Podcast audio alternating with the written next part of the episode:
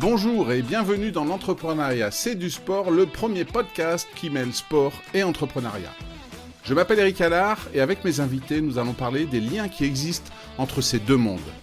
Car entreprendre, c'est au sens large du terme vouloir mener à bien un projet, que ce soit dans le sport ou dans le business. En parlant de sport, je ferai le parallèle avec ce que vivent au quotidien mes invités, qu'ils soient dirigeants, managers ou entrepreneurs.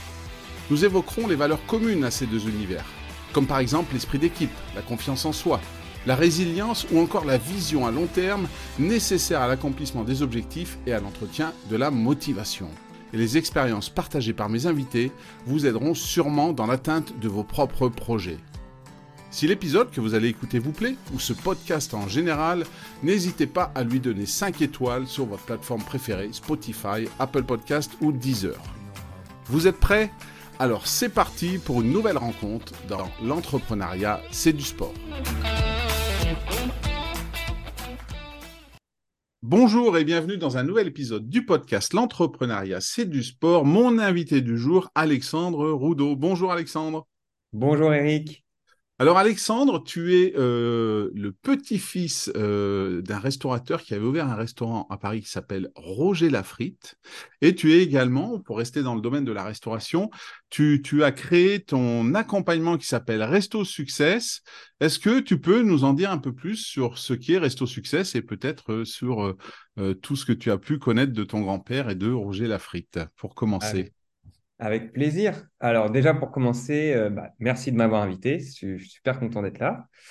Euh, et puis pour répondre à ta question, Resto Success, en fait c'est une méthode. C'était une méthode d'accompagnement pour des personnes qui veulent ouvrir des restaurants et notamment le premier restaurant. J'ai développé cette méthode pour les personnes qui au départ sont pas issues du secteur et qui souhaitent se reconvertir dans la restauration et qui n'ont pas forcément les outils, le réseau, euh, les bonnes méthodes, les bonnes pratiques. Euh, et, cette méthode permet euh, en un temps euh, réduit d'avoir toutes les bonnes pratiques, toutes les bonnes clés et surtout un dossier, un livrable qui est le dossier bancaire en vue d'aller chercher un local et des financements. Donc moi, ça fait maintenant dix ans que je fais de l'accompagnement dans la restauration. Donc j'ai peaufiné cette méthode sur toutes ces années. Et avant ça, j'étais un opérationnel de la restauration. j'ai commencé il y a une vingtaine d'années maintenant. J'ai fait plusieurs choses en France, à l'étranger, du développement d'enseigne. J'ai eu aussi mon propre restaurant pendant quatre ans. Et, euh, et c'est vrai, euh, comme tu l'as mentionné, euh, je suis le petit-fils d'un restaurateur qui a ouvert un restaurant il y a maintenant assez longtemps, parce que la première, première échoppe, parce qu'au départ, c'est une petite échoppe de frites dans Paris, a ouvert en 1946. Donc vraiment, voilà, il, y a, un autre temps, une autre époque. Et, et l'enseigne de mes grands-parents, donc qui a été fondée par donc Roger et Jacqueline, qui, sont les, prénoms de mes grands-parents, l'enseigne a duré 40 ans dans Paris. Le dernier resto euh, a fermé en 1989. Voilà. Et, il a fermé euh, au sommet de sa gloire parce qu'en fait, c'était juste une histoire euh, de, transmission. Personne dans la famille n'a voulu reprendre les rênes de l'enseigne et du coup, mon grand-père a décidé de tout revendre. Et est-ce que toi, ça a toujours été, euh, du coup, est-ce que c'est cet héritage familial qui a fait que tu t'es mis là-dedans? Est-ce que petit, allais euh, dans le restaurant de tes grands-parents euh, Et est-ce que tu t'es toujours imaginé avoir ton restaurant ou travailler dans ce milieu-là? Écoute, alors oui et non. Oui, j'ai été dans le restaurant de mes grands-parents, mais vraiment très rapidement. En fait, mes grands-parents habitaient au-dessus du restaurant. Ils, étaient trois étages au-dessus.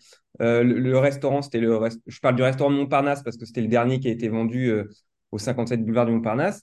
Et, euh, et du coup, j'y allais euh, quand j'allais voir mes grands-parents, je traînais un peu dans le resto. Moi, je suis né en 1982, donc tu vois, de 82, 89, j'étais quand même pas très grand. Donc, j'ai des images, j'ai des flashs, mais, euh, mais j'ai pas commencé par la restauration. Moi, j'ai fait un. Alors, j'ai voulu à un moment donné euh, faire un BOP hôtellerie, hôtellerie-restauration. J'avais à peu près 15 ans. Mes parents n'ont pas voulu que je continue, enfin, que je fasse ça d'ailleurs. Ils m'ont dit d'aller dans une voie générale. Et puis, en fait, quand j'ai eu 18 ans, euh, j'étais encore au lycée parce que j'avais redoublé ma seconde. Et à ce moment-là, j'ai décidé de faire boulanger en leur disant je plaque tout pour devenir boulanger. Donc, mon vrai premier métier euh, euh, dans les métiers de bouche, c'est pas la restauration, c'est la boulangerie. Donc, j'ai fait un CAP à de, boulanger à Ferrandi, donc en reconversion parce que j'avais 18 ans, mais donc j'ai pas fait un cursus normal. C'est une formation accélérée pour adultes à l'époque. C'était en 2000, 2000-2001. Euh, donc c'était il y a quelques temps aussi. Et puis avec ce CAP, j'ai commencé à faire de la boulangerie. J'ai fait ce métier pendant trois ans. Et c'est au bout de trois ans que je me suis dit, la boulangerie, peut-être pas le secteur dans lequel je me vois évoluer toute ma vie. Et là, je me suis dit, allez, euh, la restauration, ça m'a toujours, de manière assez éloignée, euh, attiré. Et je me suis lancé. Et est-ce que ça m'a attiré parce qu'il y avait les histoires de mes grands-parents? Est-ce que parce que j'ai traîné dans ce restaurant? C'est peut-être, voilà, c'est la réponse quand je t'ai, dit oui, oui et non. C'est indirectement peut-être, mais directement, ça n'a pas été mon premier choix tout de suite après quand j'ai décidé de me reconvertir. Parce qu'on le voit euh, souvent, bah, ces entreprises familiales qui ont plusieurs générations. Moi, moi je suis moi-même fils de sportif et donc je pense que ça m'a accompagné dans ma carrière de sportif. Et, tu penses que, tes parents, quand tu as 15 ans, ils te disent euh, non, ne va pas là-dedans, c'est parce qu'ils ont vu leurs parents euh, aussi être là-dedans. Puis ça prend du temps, hein, un restaurant. c'est c'est quand même un, sacerdoce et on, est quand même beaucoup, beaucoup, beaucoup là-dedans. tu penses que ça vient de là ou? Écoute, c'est une, bonne question. Après, euh, mes parents, c'est une autre génération, c'est les, enfants, c'est des boomers, c'est les enfants euh, de, personnes qui ont vécu la guerre. Euh, mes grands-parents se sont élevés socialement avec le restaurant. Est-ce que le fait d'avoir un enfant qui se dit qu'il veut faire de la restauration quand on a des ambitions un peu plus grandes pour lui, ce que j'avais à l'époque des facilités à l'école, donc ils se disent euh, pourquoi faire un CAP BEP quand on a ces facilités? Ils, avaient peut-être des plus grandes ambitions pour moi et ils se sont dit non non il va il va gâcher sa vie s'il fait ça. Euh, euh, on a vu mes parents, enfin mon père a vu ses parents trimer. Est-ce qu'il s'est dit j'ai envie que mon fils trime? Je sais pas, je ai jamais vraiment posé la question. Toujours est-il qu'en tout cas ça a été un no-go complet à l'époque. Mais encore une fois, c'est une histoire d'époque. C'est vrai que la vision sur les métiers manuels a été quand même largement dégradé pendant euh, de nombreuses années. On a commencé à changer un peu de, prisme euh, au milieu des années, euh, un petit peu avant 2010, je dirais vers 2008. donc tu vois, c'est vraiment, c'est vraiment récent. Avant ça, métier manuel égale voie de garage, cancre, dernier de la classe. il faut lui faire faire un CAP, sinon c'est pas ce qu'il va faire de sa vie. Hmm. Et alors que moi, je ne voyais pas du tout comme ça. Pour moi, BEP, c'était c'était mon, mon, but. quoi. Je voulais faire un BEP. Et résultat, aujourd'hui, bah, j'ai pas de bac que j'ai quitté en fait le lycée, j'étais en, j'étais en terminale, mais en octobre de ma terminale, j'ai décidé de pas passer mon bac et j'ai qu'un CAP. Donc c'est voilà, c'est le prix qu'ils ont payé. Et, mais tu as toujours été dans les métiers de bouche et, depuis une dizaine d'années, donc tu as créé Resto Success euh, qui, euh, qui a pour but d'accompagner, comme tu l'as dit, donc euh, ceux qui ont ce rêve de d'avoir leur restaurant et, et, donc toi tu les accompagnes parce que on, le voit, euh, un restaurant, pour la plupart, c'est quand même un lieu, c'est un local à louer, euh, c'est euh, du personnel à, embaucher, et je pense que c'est assez complexe. Comment comment t'es venu cette envie d'accompagner d'accompagner les gens à, réussir leur, lancement de restaurant? Alors, écoute, cette envie est venue complètement à cause de mon parcours. donc, comme je te disais, j'ai été opérationnel dans la restauration avant d'ouvrir mon propre restaurant. J'ai ouvert mon restaurant en 2011, 2011-2015. Euh, et avant d'ouvrir mon restaurant, j'avais 7-8 ans d'opérationnel dans la restauration. Et quand j'ai ouvert mon restaurant, je me croyais vraiment armé.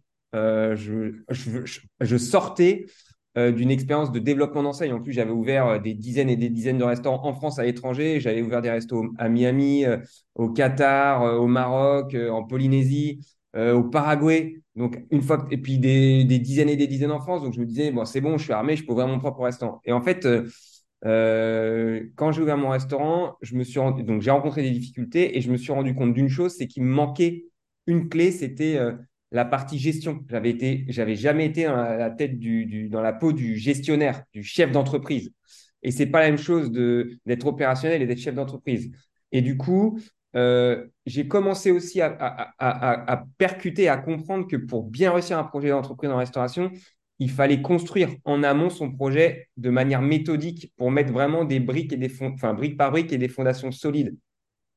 Et après, du coup, j'ai regardé un peu euh, euh, ce qui se faisait. On était à l'époque aussi où il y avait beaucoup, beaucoup de d'entrain pour la restauration, beaucoup de reconversion dans ce milieu. Et je me suis rendu compte en parallèle qu'il n'y avait pas grand-chose euh, pour accompagner toutes ces personnes, à part des institutionnels type chambre de commerce, euh, chambre de, commerce dans laquelle moi-même j'ai été intervenant. Donc j'ai vu ce qui se passait euh, dans le cadre de ces formations qu'on pouvait donner, qui étaient très riches théoriquement parlant, mais assez pauvres en termes de retour terrain. Et voilà. Et, en faisant un peu une analyse du marché de l'accompagnement, avec moi aussi cette envie de transmettre et d'éviter à ce que des gens se retrouvent dans des situations un peu désastreuses parce qu'en fait, ça coûte cher de monter un resto et quand on perd tout, bah, derrière, c'est compliqué de s'en sortir. Je me suis dit, euh, euh, qu'est-ce que je fais quand j'ai vendu mon resto, donc quatre ans plus tard euh, J'avais pas envie de repartir, mais plutôt voilà, de, transmettre à mon tour et d'éviter à ce que des gens euh, fassent des erreurs et se retrouvent dans la galère. Et quand on a échangé pour préparer cet épisode, j'ai vu beaucoup de points communs avec, euh, avec les sportifs qui préparent euh, les Jeux Olympiques sur quatre ans, voire huit. Hein. Il y a peut-être une première participation au JO, puis une deuxième pour essayer de gagner des médailles. Et, c'est vrai que les, ouvrir un restaurant, ben, tu as la première année, tu as la préparation, comme tu l'as dit, qui est importante, tu as la première année, puis après, ben, peut-être euh, un restaurant qui grandit avec les, les embauches. Et, je pense qu'on va avoir dans l'épisode beaucoup de liens entre le monde du sport et le monde de l'entreprise. Et, la première question habituelle, euh, si on parle de sport, euh, est-ce qu'il y a un sport dans lequel toi, tu aurais aimé être un champion? Alors écoute, avant de te répondre, il faudrait juste que je fasse une petite précision. J'ai une petite particularité par rapport au sport, c'est que euh, j'ai eu une maladie infantile. Enfin, infantile, je devais avoir 5-6 ans. Euh, je tombais gravement malade et euh, j'avais une maladie du sang qui était à l'époque, donc dans les années 80, qui, a, mis du temps à être diagnostiquée, et puis qui a mis, voilà, il y a eu des difficultés à, comprendre vraiment ce que j'avais. Et du coup, pendant une période de ma vie, été un peu mis sous cloche euh, par rapport, notamment au sport. Je faisais du sport quand j'étais petit. Moi, à, cette époque, quand j'ai eu ma maladie, on m'a dit complètement d'arrêter. Et même après, on m'a dit, vu qu'on ne sait pas trop comment ça va se comporter, il faut qu'on fasse attention, on va éviter tout ce qui est euh, sport violent et contact physique. Donc, euh, j'ai été toujours, euh, j'ai toujours regardé le sport à un moment donné de manière un peu lointaine. Donc, le, se rêver en champion, pour moi, quand on est, enfin, c'est souvent des rêves qui viennent quand on est enfant. Ça n'a pas été un rêve parce que je savais que c'était pas possible. J'entendais toute la journée que je pouvais pas de toute manière avoir de contact, pas faire de sport et que c'était dangereux pour moi. Donc ça, ça a été quelque chose qui a été assez radical. Donc pendant une période de ma vie, le sport a été euh, un peu une chose que je vivais en parallèle. Donc, je dirais se rêver en champion, ma maladie me l'a interdit. Euh, par contre, voilà, je suis, un enfant des années 80. Et après des années 90, euh, il y a eu un sport qui m'a vraiment marqué, c'était le basket. à l'époque de la NBA, des grands champions type Michael Jordan, Shaquille O'Neal, et euh, Magic Johnson et tout ça, voilà, tout ça, c'est l'époque qui m'a le plus fasciné euh, sportivement parlant. Et j'aurais, si j'avais voulu être un champion, être joueur de basket de NBA, ça aurait été, euh, ça aurait été voilà, un rêve absolu. Hum. Et aujourd'hui, depuis le temps, tu as, as, pratiqué des sports, tu as pu en pratiquer, même sans contact? Alors, on ne parle pas de rugby ni de tout ça, je suppose. Oui, oui, ma maladie a été finalement assez bien diagnostiquée par la suite et on a, on a j'ai fait des tests pendant assez longtemps. Donc, une fois que c'était revenu normal, j'ai refait un sport. J'étais encore enfant, donc mes parents m'ont inscrit à des sports euh, comme n'importe quel enfant après. Euh, mais ça a créé une particularité, c'est vrai. Mon rapport au sport a quand même été un peu biaisé dès le début. Euh, mais comme tout enfant, après, j'ai fait du sport de manière continue dans des clubs sportifs. J'ai fait pas mal de sport d'ailleurs, j'ai essayé pas mal de choses. J'ai fait de l'escrime, j'ai fait de l'athlétisme, du basket, du, de la gym aux agrès.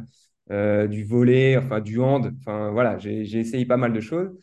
Et euh, après, dans ma vie, moi, de d'adulte, euh, à un moment donné, je, faisais un peu de course, j'ai fait un peu de muscu, puis j'ai beaucoup travaillé. J'avais, en tant que boulanger, j'avais un métier très physique qui me cassait aussi. Donc, voilà, c'était des sports qui étaient du vélo. Je faisais beaucoup de vélo, des choses comme ça. Et tu as cité quelques grands sportifs de l'époque, 80-90, hein, Jordan, Johnson, etc. Euh, est-ce que euh, y a, tu as continué dans les années 2000-2010 hein, On a eu quand même Tony Parker qui a été un des emblèmes de la NBA et surtout pour un Français jusqu'à il y a encore pas longtemps où il a été introduit au Hall of Fame. Est-ce que est-ce qu'il y a, y a d'autres sports récemment où tu as des champions qui t'ont qui t'ont marqué, qui t'ont inspiré ou est-ce que tu es resté côté basket NBA avec la nouvelle génération, LeBron James, Stephen Curry, tout ça? Non, écoute, vraiment, le sportif que je trouve le. Enfin, c'est celui qui m'a marqué le plus, c'est Michael Jordan. Vraiment, euh, je trouve ce, ce type extraordinaire, euh, sportivement parlant, puis euh, même avec les, les, choix qu'il a fait en termes d'entrepreneur, chef d'entreprise, homme d'affaires. voilà, c'est quelqu'un qui m'inspire beaucoup, que j'admire. Mais sinon, d'une époque un peu plus, bah, notre époque, je, je, suis assez admiratif du parcours d'un Teddy Riner, par exemple. Euh, je trouve ce qu'il a fait dernièrement, euh, c'est quand même euh, assez dingue. ou un Djokovic. le gars est, bah, 36 ans, je crois. Enfin, en tout cas, il est, c'est plutôt un, dinosaure dans, le milieu. Il est encore là, il fait des matchs encore qui durent des heures et des heures face à des gars qui ont 10 ans de moins que lui. Et il montre encore que c'est lui, quoi. Et, ça, je trouve ça, je trouve ça assez dingue. Je trouve ça assez dingue. Donc, ouais, un Djokovic m'inspire aussi par sa, son, sa capacité à être encore là après tout ce temps et à, démontrer que c'est lui le patron, quoi. Hmm. Quand on regarde Michael Jordan, il y a eu il y a eu beaucoup d'émissions de, documentaires qui ont été faits sur lui, hein, sur des plateformes, euh, The Last Dance ou euh, récemment sur euh, Air, justement, sur la saga de Jordan et avec Nike sur, sur la, chaussure, sur les chaussures. On, voit quand même que même si au niveau basketteur, c'était quelqu'un de fantastique et qu'on peut admirer, euh, derrière, il était quand même assez assez dur hein, avec ses équipiers, avec les autres. Euh, est-ce que est-ce que dans le monde de la restauration, il faut quand même aussi avoir ce, cette mentalité euh, de se dire bah voilà, si moi je veux exister quand j'ouvre mon restaurant, il faut aussi que je regarde ce que font les autres, que je sois agressif. est-ce que tu pourrais comparer quand même cette mentalité de sportif je veux gagner à cette mentalité de restaurateur, je veux que ça se développe et je veux je exister dans le temps pense pas qu'il y ait euh, des règles absolues. Je pense pas que, comme tu viens de le mentionner, euh, je pense qu'on peut réussir à des très hauts niveaux euh, en étant dur. Mais je, si je reprends l'exemple du tennis, il me semble qu'un Roger, un, Roger Federer, alors donc je ne connais pas non plus bien la biographie ou ni le parcours, mais il me semble que c'est un gars qui a toujours été plébiscité comme quelqu'un de gentil sur les sur les cours et puis en dehors. donc, je pense qu'on peut réussir en gardant une certaine intégrité et une manière de, de, fonctionner qui consisterait à être un gentil euh, à la fois sur le terrain et en dehors. Euh, et je pense que c'est pareil dans la restauration. Euh, après, la restauration, ça reste quand même un secteur qui est dur, que ce soit humainement parlant, comme tout ce qui vient aux, aux, à côté. Et physiquement, ça, c'est voilà, ça, ça prend beaucoup. donc, ça, la dureté du secteur rend dure la personne. Donc, à un moment donné, je pense que tout restaurateur, même si c'est une bonne personne au départ, même s'il n'a aucune intention d'être euh, méchant ou désagréable, tu le deviens à un moment donné, euh, euh, voilà, de manière ponctuelle. ça peut être avec des fournisseurs, avec des employés, avec des clients. Ça arrive de péter des durites. Donc, je pense qu'à un moment donné, oui, tu, peux, voilà, tu peux lâcher des choses qui, que t'as pas, dont à la base tu n'es pas qui ne constitue pas ta personnalité, mais ça peut arriver. Euh, on, le voit dans, les équipes, euh, tu le dis, on, est, on peut être tous différents, on peut y arriver en étant dur, en étant égoïste, on peut y arriver en étant sympa. Euh, aujourd'hui, avec Resto Success, est-ce que tu, tu abordes l'ouverture d'un premier restaurant qui va du food truck jusqu'au gros restaurant franchisé, tout ça? Ou est-ce que tu t'es positionné juste sur un type de, restaurant? Et, du coup, si tu fais un peu tout, est-ce que comment tu fais pour t'adapter? Parce que je suppose qu'ouvrir un food truck, c'est pas pareil que qu'ouvrir euh, un restaurant avec du monde ou même une franchise avec des règles bien définies. Euh, comment comment tu as, développé ta méthode euh, Resto Success par rapport à ça? Alors, ma méthode, comme je te disais tout à l'heure, elle est spécialement conçue pour des personnes qui sont au départ pas issues de la restauration. Mmh. donc, les profils qui sont pas issus de la restauration se reconvertissent à peu près toujours dans le même segment de restauration.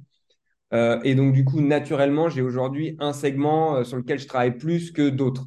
Euh, pour te donner un, comment dire, un espace dans, dans, le secteur, ça commence à un fast-food qui serait un petit établissement qui aurait quelques places assises et qui ferait beaucoup d'emporter, jusqu'à un resto type bistronomique euh, qui pourrait accueillir euh, une centaine de personnes. Tout ce qui va être restauration gastronomique avec euh, des grandes brigades en cuisine, des chefs étoilés, j'y vais pas parce que c'est pas ma, mais les personnes que j'accompagne vont pas dans ce segment. Et tout ce qui va être en dessous du fast-food, j'y suis allé, j'ai fait quelques food trucks, mais c'est très très rare. donc vraiment, j'ai un segment aujourd'hui qui est pas lié à, mon choix, mais qui est lié à la typologie des, de, à la typologie de personnes euh, que j'accompagne aujourd'hui et qui vont toujours à peu près dans le même segment. Et c'est le segment aujourd'hui de ce qu'on appelle la restauration fast casual. Euh, c'est des hybrides entre la restauration traditionnelle et la restauration rapide. C'est un nouveau segment qui, a, qui est apparu il y a, quelques, il y a une dizaine d'années, peut-être un peu plus, mais voilà, qui est assez récent, on va dire, dans le paysage de la restauration.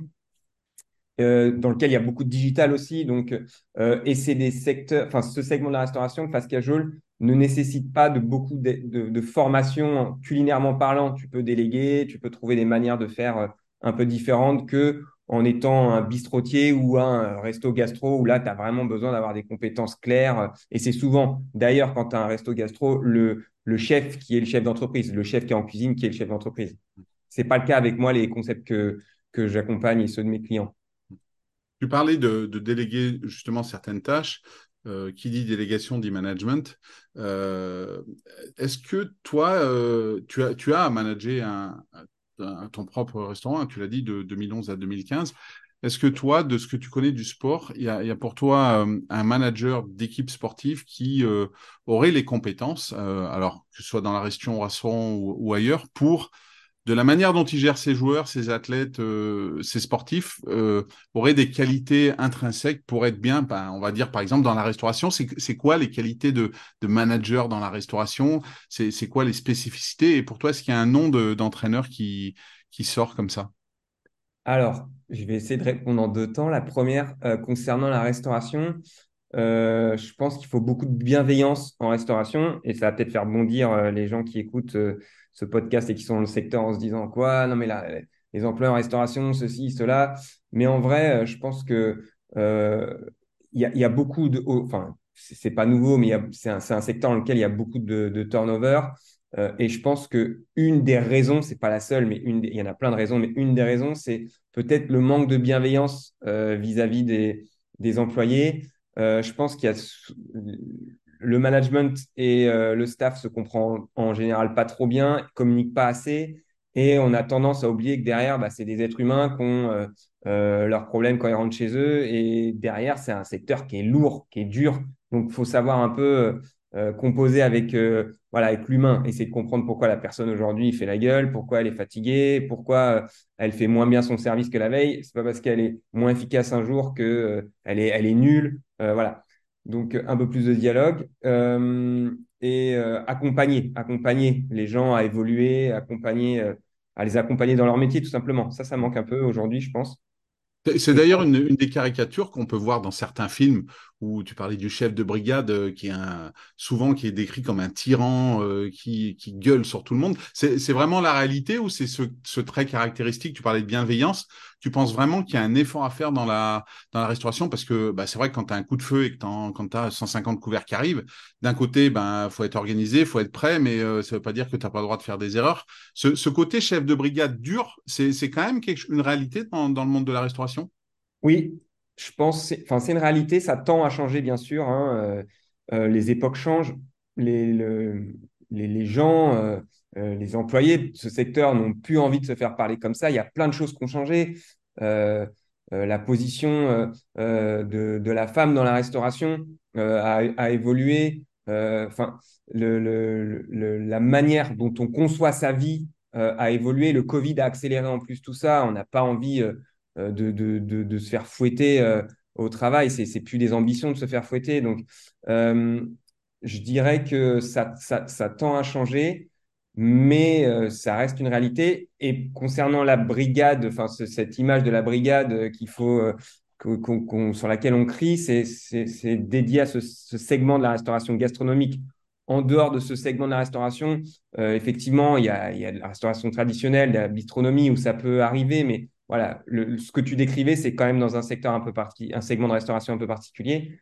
Malheureusement, ça existe encore. Je pense que ça, tend à disparaître et le, changement va, viendra peut-être pas, enfin sûrement du chef, il y, a, des chefs bienveillants, mais viendra surtout de, des personnes qui, qui montreront leur ras-le-bol en, décidant de ne pas rester tout simplement en disant bah attends mais moi je peux voilà je peux trouver du boulot euh, euh, aujourd'hui tu n'as plus le pouvoir sur moi si c'est pas toi qui me traites bien je trouverai bien à un moment donné quelqu'un qui va bien me traiter donc, euh, donc ça, ça va changer. Et pour répondre à ta question de tout à l'heure, euh, alors je ne suis pas un expert en, coach sportif, mais récemment, il y a, c'était peut-être euh, un hasard, j'avais déjà entendu son nom, mais récemment, je suis tombé sur une histoire parce que j'étais en train d'écouter la radio, sur le quart de finale de la Coupe du Monde de foot féminin France-Australie. Et euh, cette séance de tir au but où tu as Hervé Renard qui décide de faire monter la troisième gardienne. Euh, j'ai trouvé ça assez dingue. Assez dingue. Les journalistes, d'ailleurs, mentionnaient le fait que c'était peut-être la deuxième ou troisième fois dans l'histoire euh, du foot féminin que ça arrivait.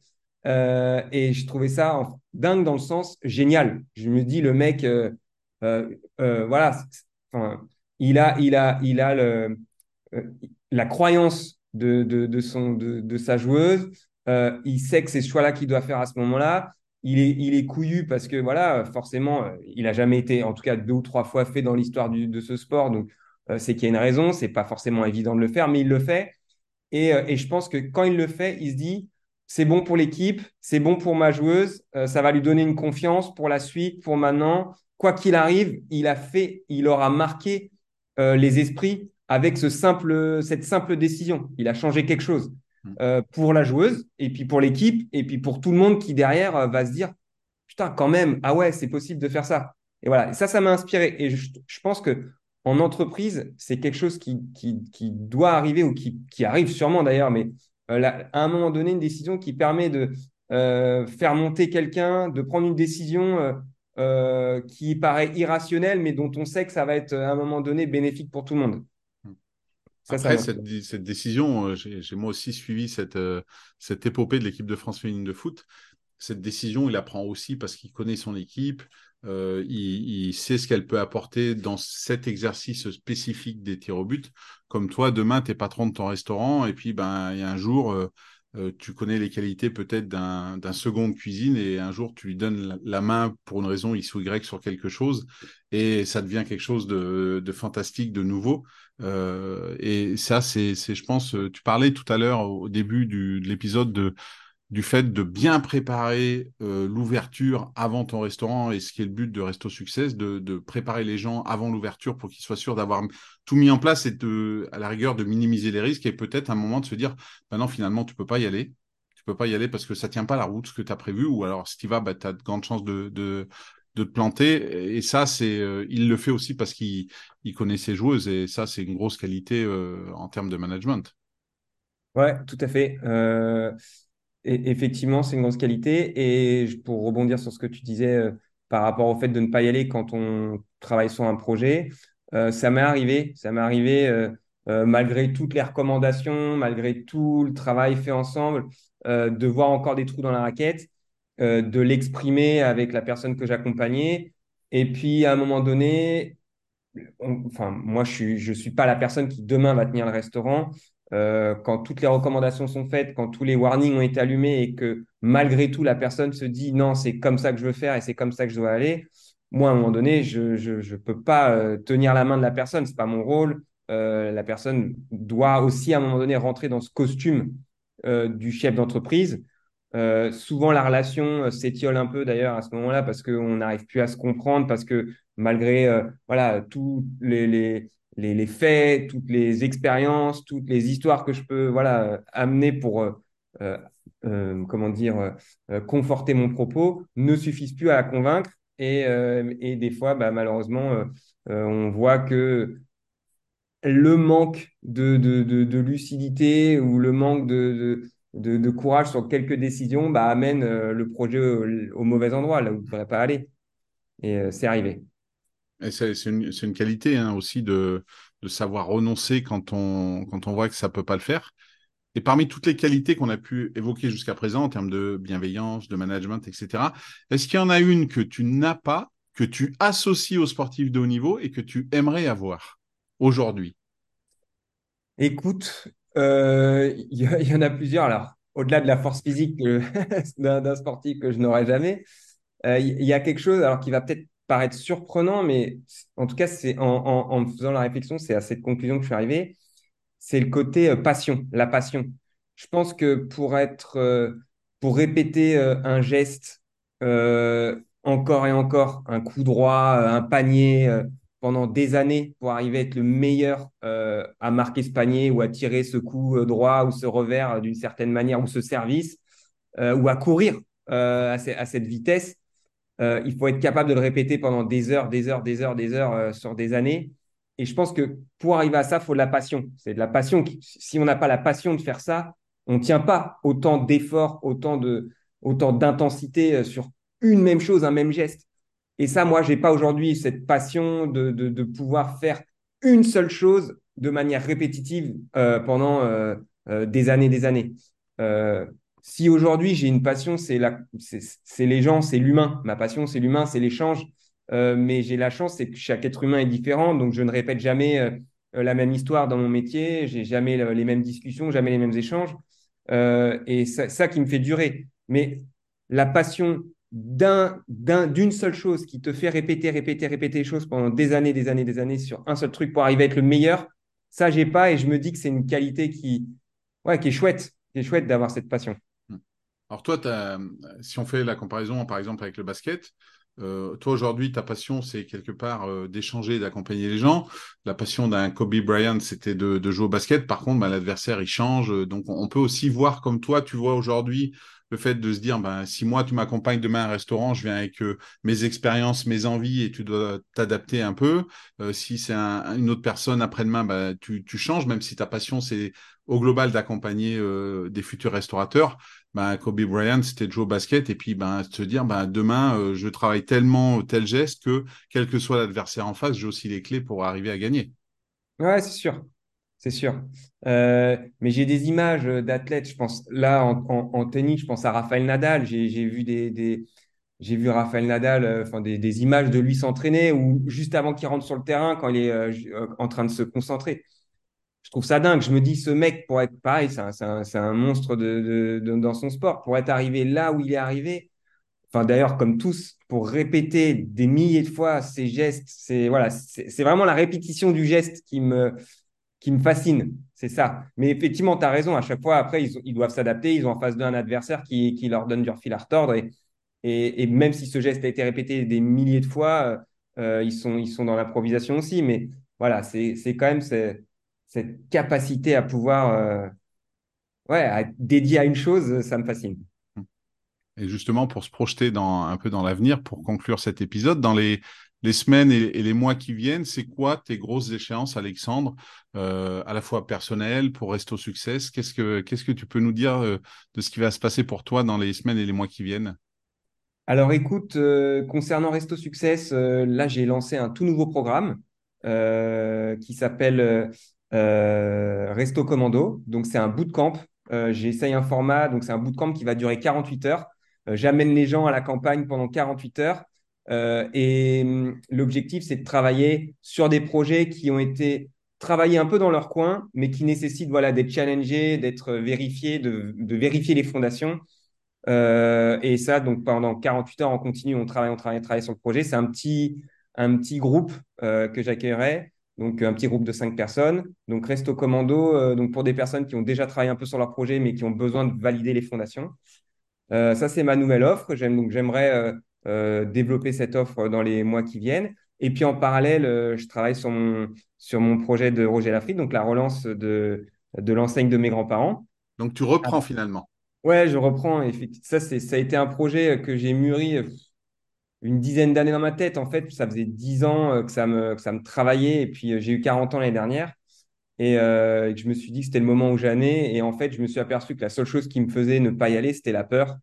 la peur de, de, de, saccager l'héritage, euh, alors pas l'héritage matériel, parce qu'il n'y a plus d'héritage matériel, mais l'héritage voilà, de ce que, ce que mes grands-parents ont créé, le travail qu'ils ont mis pour arriver à, à faire ce qu'ils ont fait. Euh, puis je me suis débarrassé de cette peur et, et donc j'ai décidé de relancer l'enseigne. Là, j'ai terminé, j'ai mis un peu de temps, mais j'ai terminé euh, toute la phase préparatoire de mon projet. Tout ce que je fais avec Resto Success, notamment pour mes clients, je l'ai fait pour moi-même. Je me suis appliqué ma propre méthode.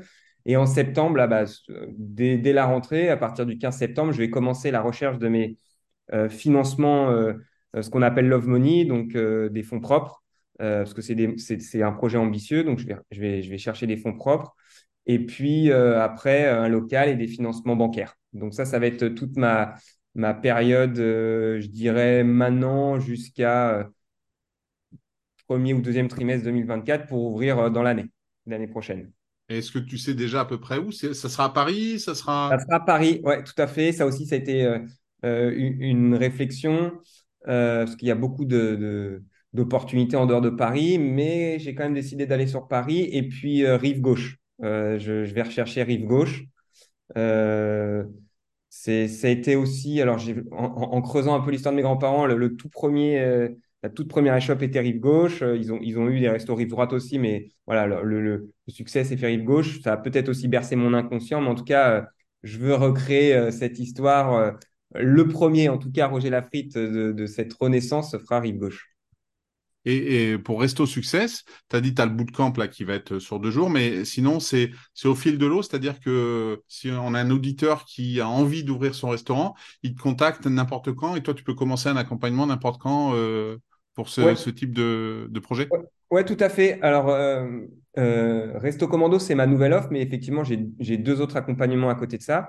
J'ai un, accompagnement qui est en, à la fois un mix collectif et, euh, et, individuel qui s'appelle la Brigade Resto Success. Euh, donc ça, c'est un, c'est un accompagnement qui dure trois mois, qui est sous forme de promotion. Donc là, je suis en plein dans la première promotion, parce que j'ai lancé ce programme il y a, il y a quelques mois, et j'aurai une deuxième promotion au mois d'octobre. Et euh, j'ai un accompagnement individuel, on l'a en one-to-one. Cet accompagnement, c'est mon premier accompagnement euh, Ouvre ton resto et qui existe depuis quelques mois maintenant, enfin ben, même quelques années.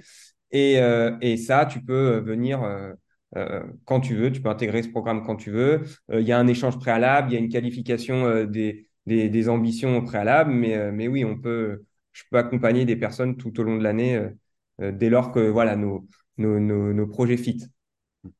Eh bien, écoute, il y aura, il y aura tous les, les liens pour te suivre, te contacter dans la description de l'épisode.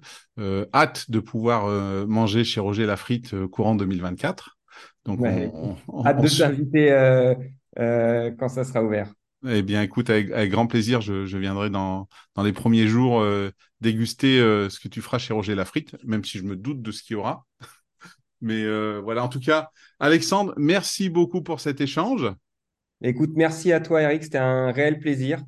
c'est assez inhabituel pour moi de parler de sport, mais j'ai trouvé ça assez cool, un super exercice. Et, euh, et finalement, euh, beaucoup de parallèles, effectivement, en réfléchissant avec, euh, avec le monde du sport, d'une manière générale, l'entrepreneuriat, mais la restauration, parce que c'est un métier physique et puis de mental aussi. Il faut être mentalement préparé pour durer dans le temps. Donc, beaucoup de parallèles avec le sport. Donc, j'étais ravi de pouvoir participer à ce podcast. Merci de m'avoir invité. Eh ben, grand plaisir. Et moi aussi, c'était une première euh, côté euh, restauration. Euh, tu es, l'épisode numéro 67 et c'est la première fois que j'avais ce, cet axe d'activité. J'avais déjà fait le vin avec Arnaud Verdon dans un des épisodes précédents. Mais tu étais le premier côté restauration et j'ai adoré découvrir un petit peu plus ton quotidien. Et Alexandre, ben, écoute, je te remercie beaucoup. Ben, merci à toi, Eric. Encore merci à tous les auditeurs. Je vous donne rendez-vous très vite pour un nouvel épisode du podcast. L'entrepreneuriat, c'est du sport.